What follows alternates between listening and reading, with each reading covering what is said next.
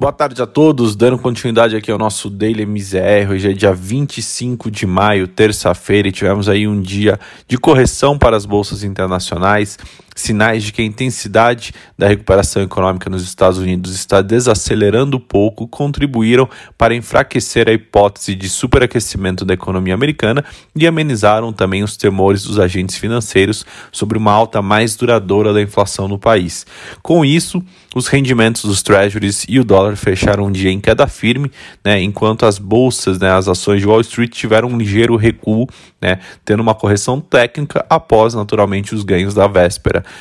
É, segundo o Departamento de Comércio, o ritmo das vendas de casas novas recuou 5,9% em abril na comparação com março, uma taxa anualizada de 863 mil. O número veio abaixo das expectativas dos analistas consultados pelo The Wall Street Journal, que previam uma leitura de 959 mil.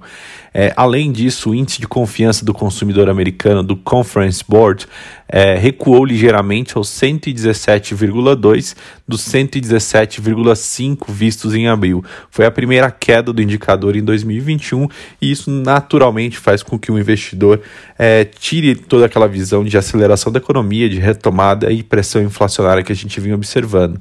Bom, com isso, as bolsas é, de Nova York hoje fecharam em correção, em queda, né? O Dow Jones fechou o pregão em baixa de 0,24, enquanto o S&P 500 recuou 0,21 e o Nasdaq é, caiu ali 0,03. É, na Europa, o Eurostox, que começou o dia em forte alta, fechou o dia fechou ali muito próximo da estabilidade, com uma alta também de 0,03. Vindo para a Bolsa Brasileira,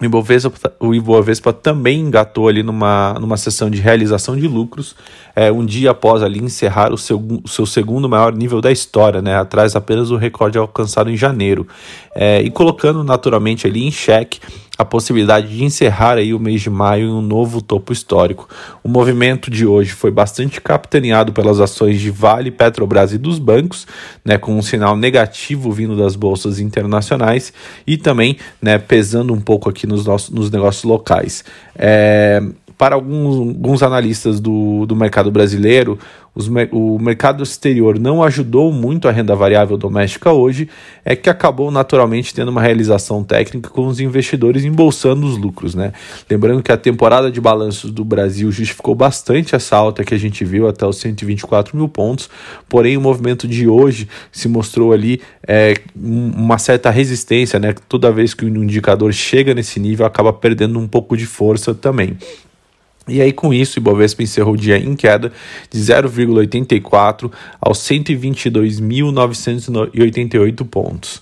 É, vindo para a parte de câmbio, né, ao, ao, passar ele, ao passar grande parte da manhã ali em queda, é, sustentada ainda pela reação é, do dado de inflação local que veio abaixo da expectativa, o câmbio acabou ali entregando né, os pontos e revertendo na direção com o exterior na tarde dessa, dessa terça-feira e naturalmente o dólar ganhando ali uma certa força em relação ao real. Com isso, o dólar comercial fechou hoje o dia em alta de 0,25, negociado aos R$ 5,33 alguns participantes do mercado não souberam realmente justificar ou precisamente ali o motivo claro dessa virada, mas notaram que houve sim uma piora de apetite por risco no exterior e que naturalmente afetou não só o Brasil, mas também uma classe de ativos, né, é, principalmente ali para a parte dos países emergentes que passaram a operar para o vermelho também no período da tarde. Vindo para a parte de câmbio, é, com a acomodação dos preços das commodities e os números mais baixos do que o esperado do IPCA 15 de maio,